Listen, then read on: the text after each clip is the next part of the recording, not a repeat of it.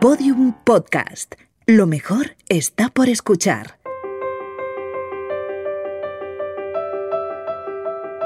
Los Búfalos Nocturnos, un podcast de Podium en colaboración con Babelia y la sección de cultura del país.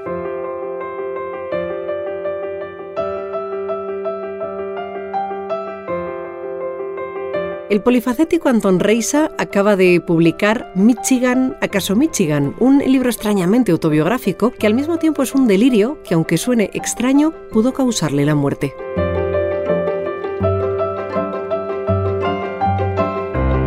Michigan, acaso Michigan es un libro de, llamaríamos de autoficción, se basa en un hecho real, tan real como que el protagonista fui yo. Me quedé dormido en la, en la autopista viajando de, de Galicia a Madrid. Me salí de la carretera y a partir de ahí me tuvieron que inducir 18 días, un coma. Y la crónica, fundamentalmente de lo inmediatamente anterior, lo que pasó durante ese coma y lo posterior, es lo que quiero contar en este libro, lo que quiero compartir.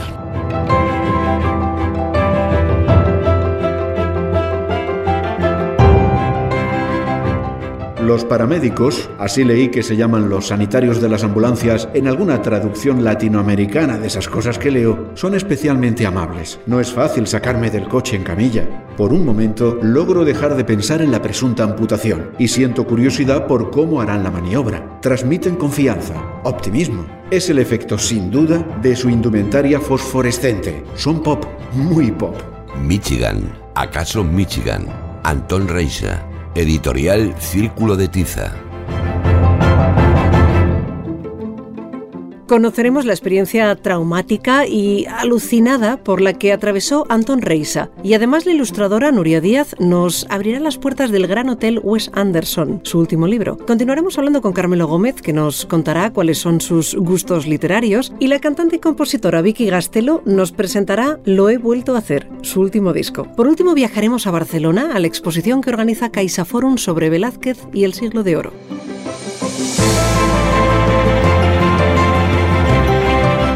Delante de mí, una calle central en algún lugar de Michigan. Era lunes, de eso estoy seguro. Era Michigan. Había Chevrolets, Starbucks, pero también puestos de vendedoras de pulpo. Paisaje obscenamente confuso. La gente, lo notaba en las mujeres, vestía como en la película de Peggy Sue se casó.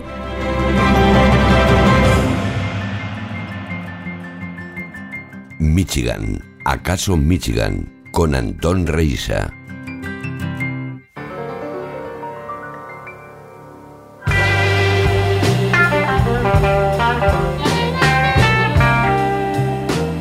A mí este accidente me ocurre justo en plena campaña electoral en Estados Unidos. Había también una votación en, en, España para investir a Rajoy. El que sonaba en la radio de mi coche era Albert Rivera. Cuando yo ya me había salido de la carretera y se habían inflado mis airbags y veía las gotitas de sangre en el, en el blanco de los airbags, me di cuenta, bueno, ¿qué hago yo escuchando a Albert Rivera y, y apagué la radio? Yo en ese momento estaba consciente, que es la peculiaridad de esa situación, estaba consciente y lo estuve casi 36 horas más. Pues en ese delirio del coma, que ahora los médicos me estropean la fiesta y me dicen que no fueron 18 días lo que yo recuerdo ahí, sino que posiblemente fuesen las últimas horas de reanimación. Pero es intensísimo, es un debate con uno mismo terrible. Imagino que era Michigan, en la que yo nunca estuve, tiene que ver con que era la campaña electoral de Donald Trump, se hablaba de que Michigan era el estado donde más le iban a votar. Había publicidad del Black Friday y yo me encuentro a Donald Trump en mi delirio repartiendo publicidad electoral en un centro comercial y bueno, me pasan un montón de cosas que constituyen un delirio que de forma ordenada trate de, de explicar ahí. Que yo recuerdo es un debate conmigo mismo, me perseguían unas pakistaníes enanas, que no me preguntes por qué, no sabía si estaba en Michigan o Nueva York, yo estaba como en un patio en, en obras entre varios edificios, quería salir a la primera esquina y si los taxis eran amarillos tenía la esperanza de ser en Nueva York, en Nueva York tengo amigos, hasta creo que hablé con la novia de un amigo mío que vive en Nueva York Normalmente yo no me acordaba de mis sueños. Un poco la sorpresa es que todo este delirio conseguí convertirlo en un libro. Si hay cosas que tienen que ver con... Eh, yo, por ejemplo, esas horas que todavía no me habían inducido el coma, pues vi a unas personas, vi a mi hermano, vi a mi traumatólogo. Eh, me encontré obviamente a mi hermano en Michigan, mi traumatólogo. Creí que estaba con él en la playa de Varadero, en Cuba. O sea, son cosas que conforman esa lógica y esa gramática del absurdo que, bueno, se puede convertir en literatura. Todo lo que conforma los elementos del, delirio en el coma, pues tiene que ver con lo que no eres, con lo que te gustaría ser. Ves a las personas que quieres. Sin embargo, no hay nada sobrenatural ni nada maravilloso. Es, un horror encontrarse con Trump en Michigan. No, no, te produce ningún pensamiento metafísico, ¿no? Pero fui debatiéndome ahí en el, en el acaso. Además, en gallego, acaso es el destino también, es el azar, ¿no? Y ese azar tuvo unas consecuencias que ya no van a ser casualidades en mi vida. El resto de mi vida va a estar muy determinado por este accidente. Yo a continuación de, escribir el libro me sentí en la necesidad de hacer un vídeo con mi amigo Antonio Segade sobre las percepciones visuales que yo tenía en aquella UCI. Con ese vídeo luego hemos hecho una videoinstalación en la que se han conmemorado los dos años del accidente. Cada día de esa instalación que duró también 18 días como mi coma, yo escribía un texto que comparaba la noticia de hace dos años con la noticia del día en curso y añadí un texto mío literario. Hay una reflexión constante sobre el azar. Al final es un libro positivo. yo cuando volví del coma volví incluso un poco arrogante, ¿no? Soy un tipo que le he vencido a la muerte. A mí no se me pone nada por delante. Bueno, eso me duró lo que me duró el efecto secundario de los psicotrópicos que me introdujeron, ¿no? Luego me tropecé con la realidad y entre otras cosas me di cuenta pues, que estaba arruinado por culpa del, del accidente, que tenía que cesar mi actividad de empresario audiovisual.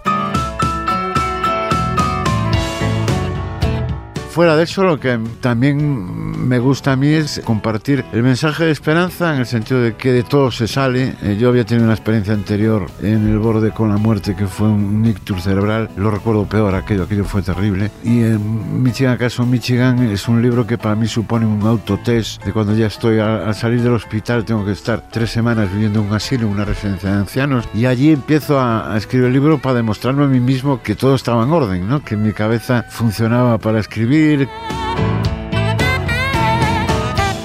somos muy gallitos, creemos que no se nos pone nada por delante y hay muchas cosas que se te ponen por delante. Y hay una décima de segundo que cambia absolutamente el destino de, la vida de cada uno, ¿no? Por eso cuando has salvado la vida, para bien o para mal te cambia la visión del mundo, ¿no? Tienes una cierta serenidad para no sucumbir al primer eh, pensamiento negativo, a pensar que habrá una oportunidad de salir adelante.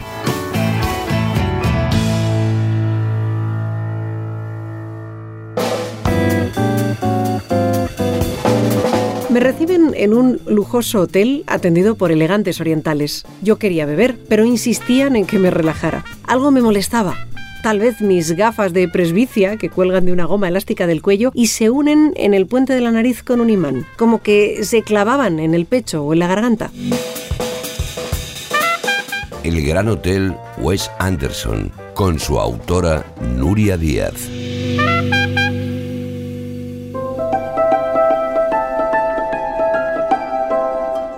La ilustradora Nuria Díaz es una apasionada del cine de Wes Anderson. Llegó a él con su cuarta película, Life Aquatic, aunque no le enganchó. Sin embargo, se convirtió en fan declarada a partir de Moonrise Kingdom. Por eso se ha volcado en mostrar su mundo a través del Gran Hotel Wes Anderson, un libro donde combina ilustraciones y textos sobre este director. Wes Anderson es como el, top de directores de la actualidad que tienen pues un estilo súper reconocible. Entonces tiene un montón de, de planos, de escenas que quieres dibujar porque son preciosos. Detrás de eso hay otras cosas, ¿no? Que también a veces es un poco lo que achacan los detractores y la, gente que no le gusta Wes Anderson, que es como un cine muy superficial. Sí lo es por un lado, pero si buceas un poquito más en su esencia, encuentras todos los temas y los personajes que básicamente después es de lo que hablan sus pelis.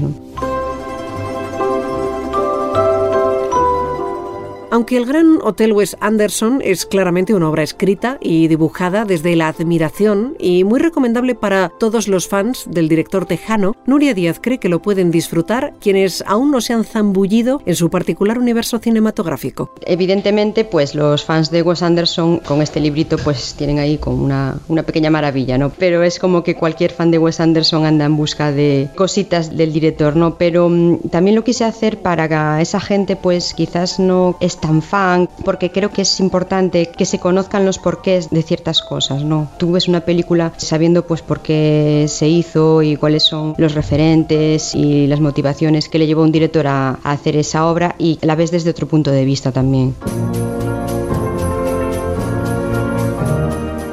Nuria Díaz tiene una amplia trayectoria como ilustradora. Ha realizado portadas de libros, álbumes ilustrados, carteles o juegos, pero nunca antes se había lanzado a escribir y dibujar al mismo tiempo, creando un libro enteramente suyo. El libro es todo mío, es la primera vez, claro, yo empecé a documentarme, ¿no? Y a hacer la parte del texto, que es quizás lo que más me llevó, porque es la primera vez que tenía que hacer un libro de cero y ahí sí que tuve bastantes problemitas, ¿no? En el sentido de que yo notaba que me costaba mucho más empezar a, a escribir escribir, lo primero que hice fue hacer la estructura del libro, porque así era capaz de visualizar mejor cómo quería contarlo. El libro se estructura como un hotel, en un homenaje a una de las películas más famosas de Wes Anderson, El Gran Hotel Budapest. A través de sus páginas recorremos pasillos y estancias que nos llevan a conocer un poco más a este creador. Queríamos que fuese un, hotel, ¿no? que el libro en sí mismo fuese un hotel y cada capítulo fuese una habitación. Entonces en cada habitación pues, se habla de, pues, de la infancia, de los referentes, de las películas y, y del estilo. Entonces a partir de ahí sí que ya me resultó un poquito más fácil ordenar los contenidos. Las páginas de este gran hotel están llenas de color, una característica que Nuria Díaz admira de Wes Anderson y en la que este es un maestro. Cuando hace una peli, decide como una paleta de color, como cuatro o cinco colores, que decide pues explorar, ¿no? Y entonces, por eso cada película podemos clasificarla en colores. Podemos pensar en una película que hayamos visto y pensar cuál es el color predominante. Y a partir de ahí, pues sí que va componiendo pues el estilo cromático de todo. El vestuario, los objetos y todo está relacionado con esos colores siempre. El lector aficionado al cine del creador de Isla de Perros o Academia Rasmore reconocerá en sus páginas multitud de referencias de sus películas, como los libros que a menudo leen los personajes. Los libros que salen en el libro son tal cual las portadas de los libros de las películas. El diseño de, de los objetos, de los props de las películas también está súper, súper mirado. Tiene gente que trabaja exclusivamente para eso, para hacer las portadas de los libros, los carteles. No está nada al azar. Por ejemplo, en la película de Moonrise Kingdom, los libros que lleva mmm, la protagonista Susie, son todo libros ficticios. Incluso ella lee unos fragmentos de esos libros y son fragmentos que el mismo Wes Anderson y su equipo redactaron, ¿no? El color, los libros, los sombreros o los objetos que poseen los protagonistas, todo en el cine de Anderson es reconocible y forma parte de su particular mundo. En cada película muestra sus referentes y a menudo estos aparecen en varias de ellas. Uno de los más recurrentes es el famoso divulgador francés, Jacques Cousteau. Siempre de pequeñito fue muy fan de, de Jacques Cousteau. Está en muchas películas presente de alguna u otra manera. Empieza en la primera película, que realmente muy poca gente la conoce, en su ópera prima, que se llama Bottle Rocket, que aquí se tradujo como Ladrón atrapa a un ladrón. Y en esa película aparece un cuadro con la cara de Jacques Cousteau. Ya en la siguiente película, en la segunda, en Academia Rushmore, el protagonista, Max Fisher, lee un libro de Jacques Cousteau y después una película de Life Aquatic que es el personaje del protagonista es una um, inspiración de Jacques Cousteau en toda regla.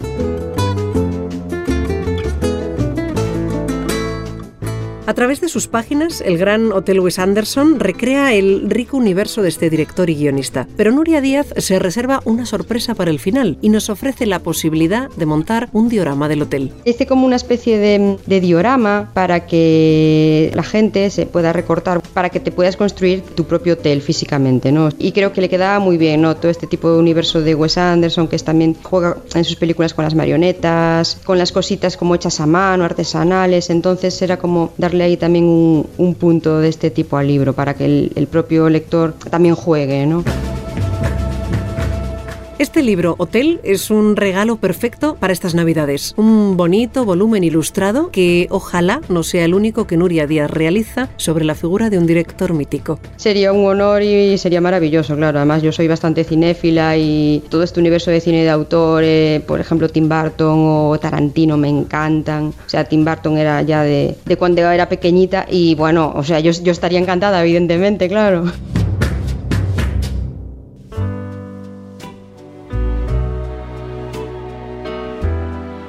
Echo de menos el lápiz de mi adolescencia, el lápiz con el que subrayé lo de la Magdalena en el libro aquel de Proust. Siempre estuve orgulloso porque había subrayado por mí mismo lo de la Magdalena la primera vez que lo leí, sin saber que ese era un lugar común de la teoría de la literatura contemporánea.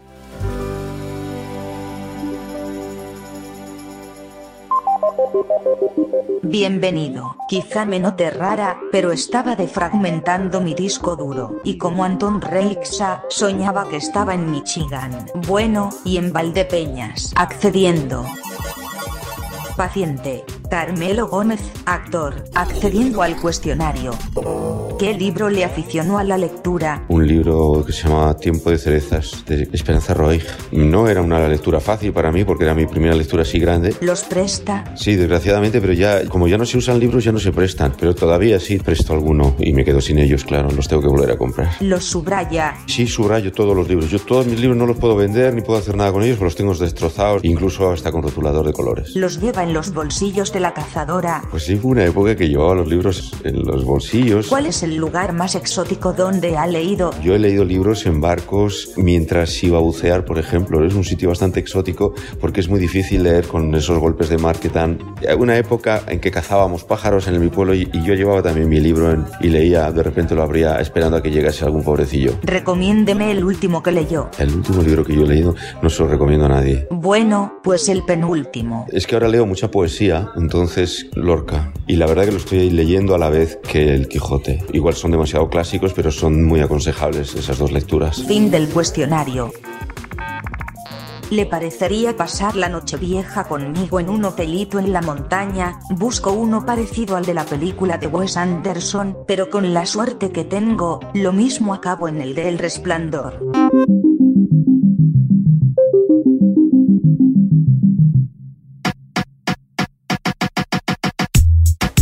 En el taxi especial que me lleva cada día a fisioterapia suena reggaetón. En la sala de fisio, reggaetón en la música ambiental. Precisamente bailar reggaetón es una de las cosas que tardaré meses o años en poder hacer. Cinco notas sobre Lo he vuelto a hacer, el nuevo disco de Vicky Gastelo, con Vicky Gastelo.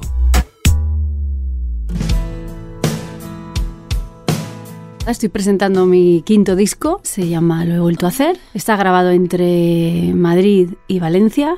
Estoy muerta de miedo.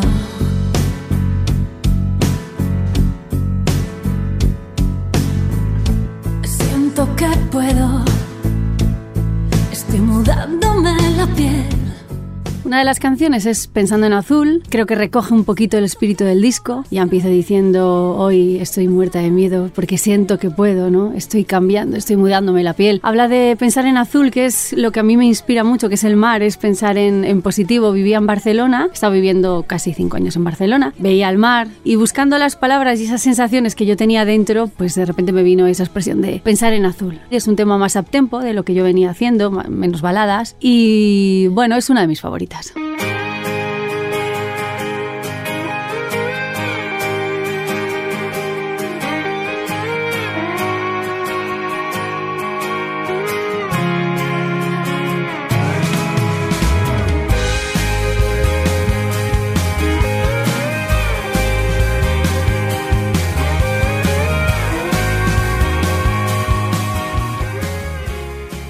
las canciones es París, que es con la que abre el disco, es toda una declaración de intenciones. Habla de pararse un momento en la vida, de repente parar y, hacer como balance, si estoy yendo por donde quiero ir, si estoy haciendo las cosas como las quiero hacer realmente, si estás viviendo la vida, ¿no? Y sobre todo, por encima de todo, si estás pensando en ti, antes que en los demás, porque hay algunas personas que somos como más cuidadoras, ¿no? De otras y nos olvidamos y al final nos dejamos siempre a un lado. Y por eso el estribillo dice, y después me encargaré de ti, y después, si quieres, vamos a París, pero eso ya después.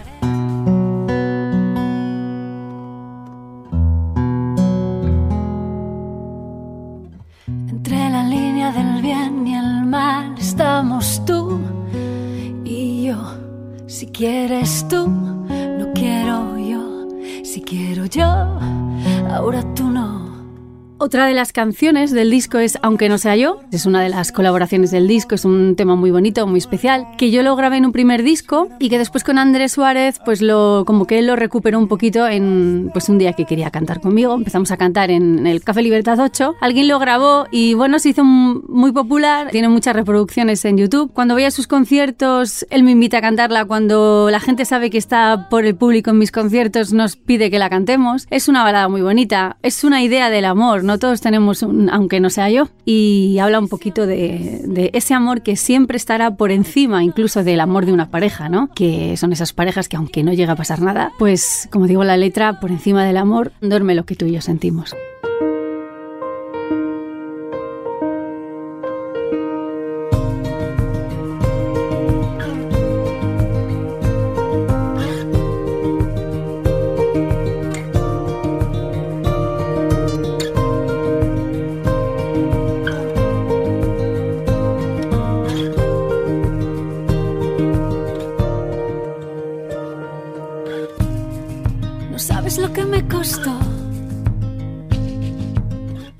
Bueno, tengo que hablar de Frena porque Frena es nuestro próximo single. Es realmente mi carta de presentación. El estribillo dice Frena que aquí entró la primavera, ¿no? Y ni tú ni nadie va a llevársela de aquí. Habla de la evolución personal que podemos tener muchas personas, ¿no? Algunos, si nos equivocamos, pues nos damos mucha caña. Ya empiezo diciendo la letra, ¿no? Eh, no sabes lo que me costó poner cada cosa en su sitio, ¿no? Al final, llegar a ser lo que realmente somos, pues es también un proceso. Igual que maduras en tu profesión a la hora de hacer canciones, también vas madurando como persona. Y es la canción quizás más personal en cuanto al texto que dice, pero creo que va a ser ya una de las que siempre me acompañe.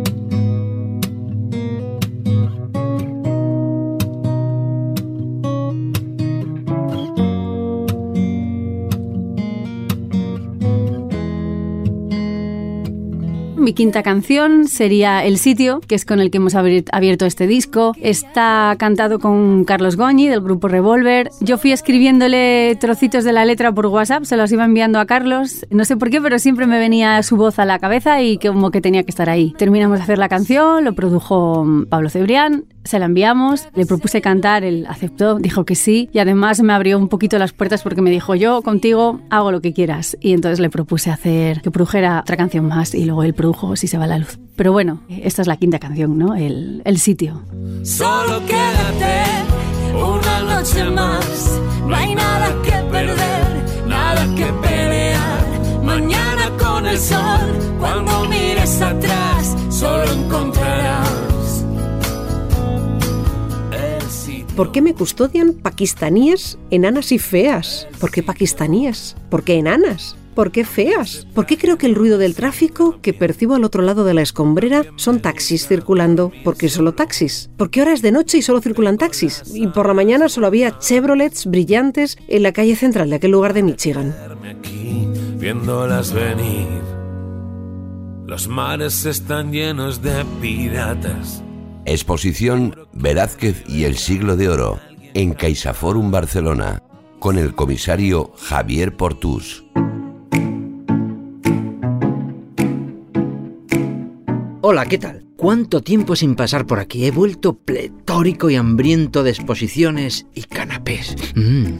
Y para celebrar mi vuelta estoy en el CaixaForum de Barcelona para ver la exposición que organizan en colaboración con el Museo del Prado sobre la figura de Velázquez. Según me cuenta el comisario Javier Portus, se trata de un evento único. Es la primera vez que se hace en, Barcelona una exposición que tiene como punto de referencia a Velázquez. No es por supuesto la primera vez que viajan obras de, de Velázquez a Barcelona, pero nunca antes han viajado tantas y tan importantes para integrarse en una exposición que gira en torno a su figura. Espero que siendo esta expo todo un acontecimiento, el catering esté a la altura. Por lo pronto, Javier Portús me aclara que voy a ver siete cuadros de Velázquez cedidos temporalmente por el Museo del Prado. Pueden parecer pocos, pero tiene su explicación. Velázquez es uno de los puntos de referencia de la colección del Museo del Prado. Es uno de los artistas que generan más expectativas en el visitante del, del museo y eso hace que el número de sus obras generalmente tenga que ser limitado. Siete es un número suficiente como para que en cualquier otro lugar tengan una idea de lo que significó Velázquez y al mismo tiempo seguir manteniendo una visión bastante íntegra en el Museo del Prado de lo que es su colección del pintor.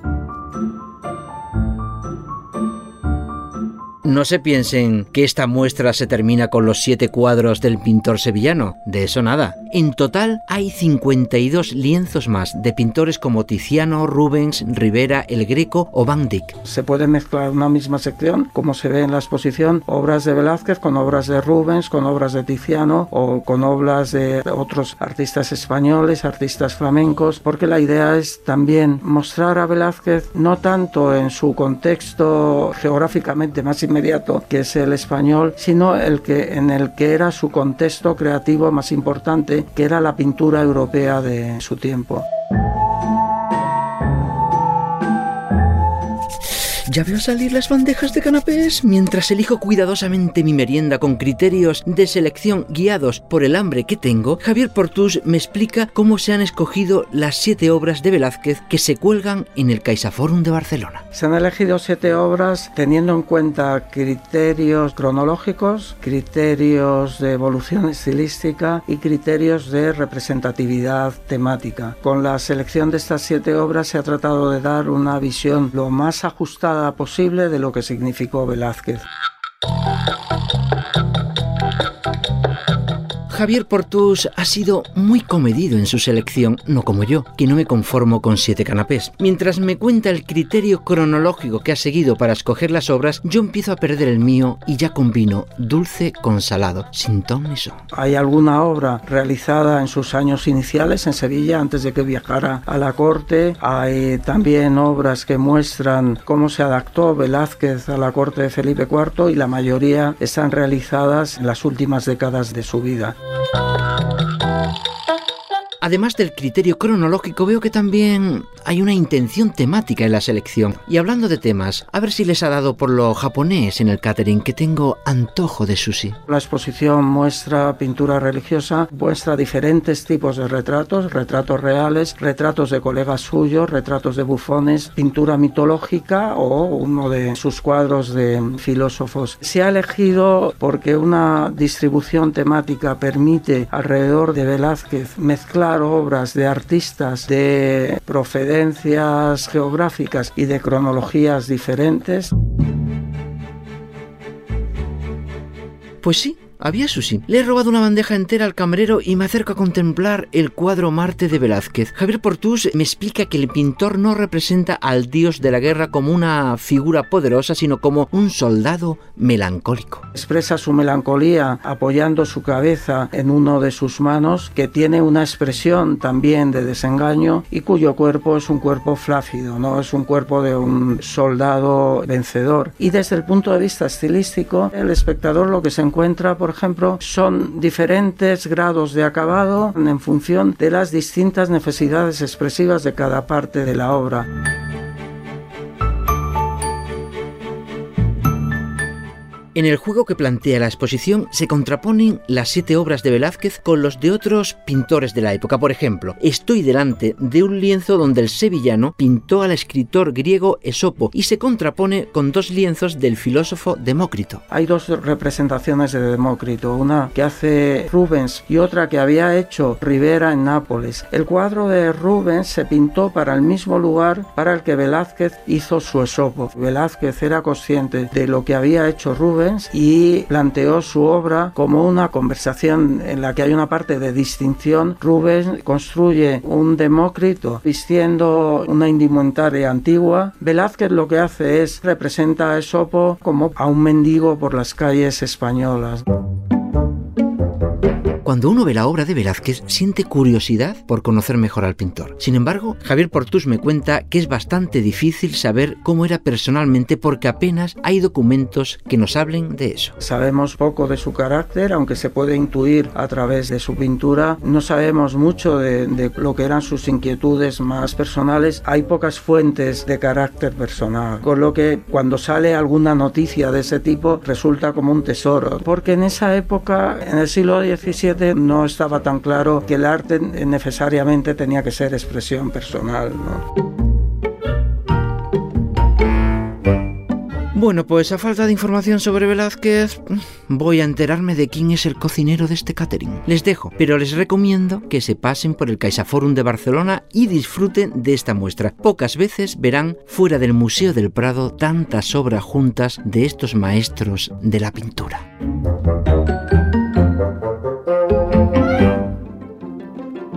Hemos pasado el Ecuador de esta cuarta temporada. Por delante tenemos semanas de cenas, comilonas, fiestas y villancicos. Los búfalos nocturnos se mezclarán con los renos de Santa Claus, pero prometen volver pasadas las fiestas.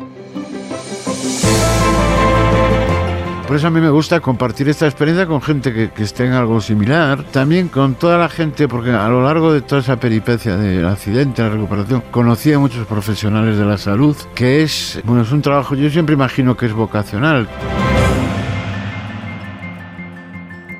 Mis ojos ceden al sueño inoportuno. Pierdo el control de mi coche y aquí sigo, poniéndole palabras al azar traumatológico que marca un antes y un después en la vida de este gallego asmático y mimoso. Todos los episodios y contenidos adicionales en losbúfalosnocturnos.com. Síguenos en Twitter, arroba búfalo nocturno.